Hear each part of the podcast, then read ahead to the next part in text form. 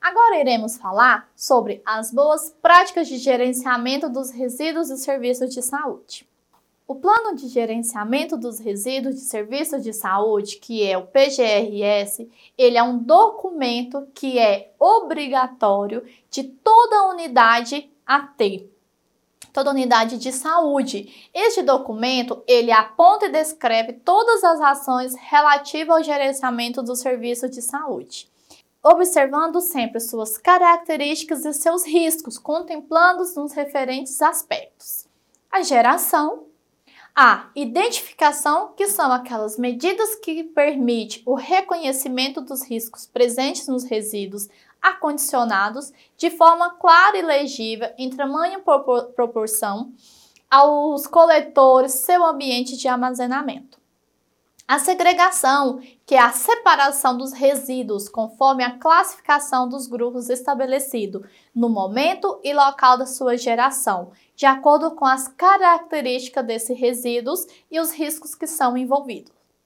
O ar-condicionamento o ato de embalar os resíduos segregados em sacos ou recipientes que evita o vazamento, que quando couber seja resistente às ações de ruptura ou tombamento e que seja adequados físicos e quimicamente ao conteúdo acondicionado.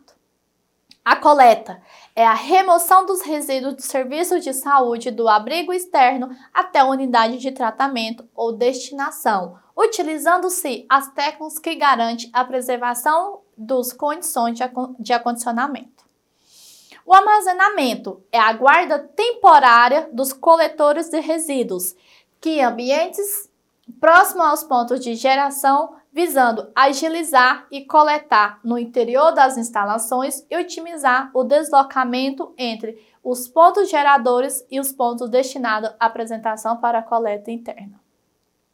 No transporte, nós temos o interno e o externo. O interno é o traslado dos resíduos dos pontos de geração até o abrigo temporário, que vai para o abrigo externo.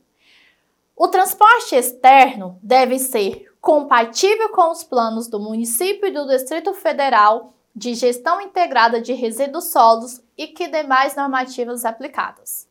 O tratamento. O tratamento é aquela etapa de destinação que consiste na aplicação de processo que modifica as características físicas, químicas ou biológicas dos resíduos, reduzindo assim o, eliminamento o risco de dano do meio ambiente à saúde pública.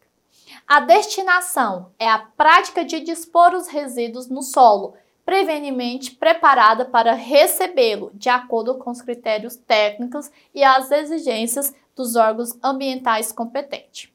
A disposição final. A disposição final é a destinação de resíduos que inclui a reutilização, a reciclagem e a compostagem, recuperação e o aproveitamento que é admitida pelos órgãos competentes, que é o Sistema Nacional de Meio Ambiente, o Sistema Nacional de Vigilância Sanitária e o Sistema Unificado de Atenção à Saúde Agropecuária. A classificação dos resíduos em relação às suas propriedades e peculiaridade é o primeiro passo para estruturar um plano de gestão de resíduos adequado. Somente a partir da classificação será possível definir as próprias próximas etapas. Então, quando nós falamos resíduos de saúde, é o que antigamente nós falarmos em lixo hospitalar. Então, o termo lixo hospitalar, ele não existe mais. Então, por isso que nós falamos plano de gerenciamento de resíduos em saúdes, por quê? Porque devidos aos resíduos dos serviços de saúde e não mais lixo hospitalar. Então, o objetivo deste plano é proporcionar um encaminhamento seguro e eficiente dos resíduos, visando a proteção dos trabalhadores e a prevenção de riscos e preservação da saúde pública dos recursos naturais e do meio ambiente. Então, o plano de gerenciamento, ele descreve as medidas preventivas e corretivas do controle integrado de vetores e pragas urbanas, incluindo a tecnologia utilizada e a periodicidade. O plano de gerenciamento Ele descreve as medidas preventivas e corretivas de controle integrado de vetores e pragas urbanas, incluindo a tecnologia utilizada e a periodicidade da sua implantação. O PGRSS deve ser monitorado e mantido, atualizado, conforme periodicidade definida pela responsável por sua elaboração e implantação ele é obrigatório todo gerador de resíduo elaborar o seu PGRSS. Então, a farmácia, o hospital, a clínica, laboratório. Ele deve ser é, disponível para todos os profissionais. Os profissionais devem ter tratamento sobre o PGRSS, deve ter disponível para alguns é, seus clientes, pacientes da unidade e ele é fiscalizado. Então, se a fiscalização chegar e não tiver o PGRSS atualizado, com certeza será multado. Ele é importante e tudo deve ser descrito de forma sistematizada. Como? Eu tenho uma luva. Essa luva ela não foi infectada, ela não entrou em contato com nenhum fluido, não está contaminada. Eu posso jogar ela em um resíduo comum? Posso, desde que no meu PGRSS ela está descrita. O que, que acontece? Muitas pessoas não fazem detalhadamente o seu PGRSS. Aí o que, que acontece? Joga essa luva em um resíduo que não é próprio para ela, aí se chegar a fiscalização não está descrito no plano e onde que é atuado.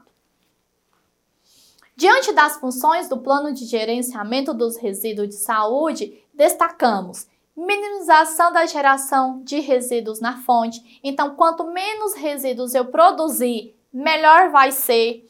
Adequar a segregação na origem, controle e redução dos riscos, assegurar o correto manuseio e disposição final com conformidade e legislação vigente.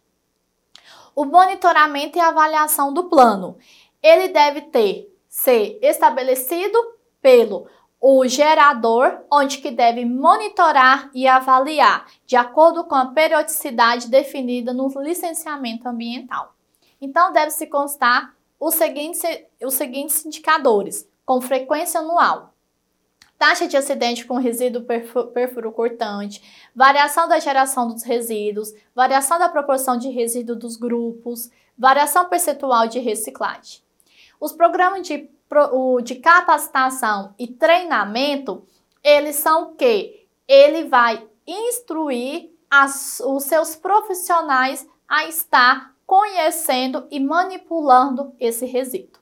Então deve ter as noções gerais sobre o ciclo da vida dos materiais, como que funciona, como que pode ser, é, se ele está infectado, se ele está contaminado, como que é aquele líquido, se eu colocar um outro, como que é. Então isso tudo deve ser realizado com os profissionais da empresa, para que todo mundo conheça é, como que é realizado, desde o início da manipulação até a sua disposição final.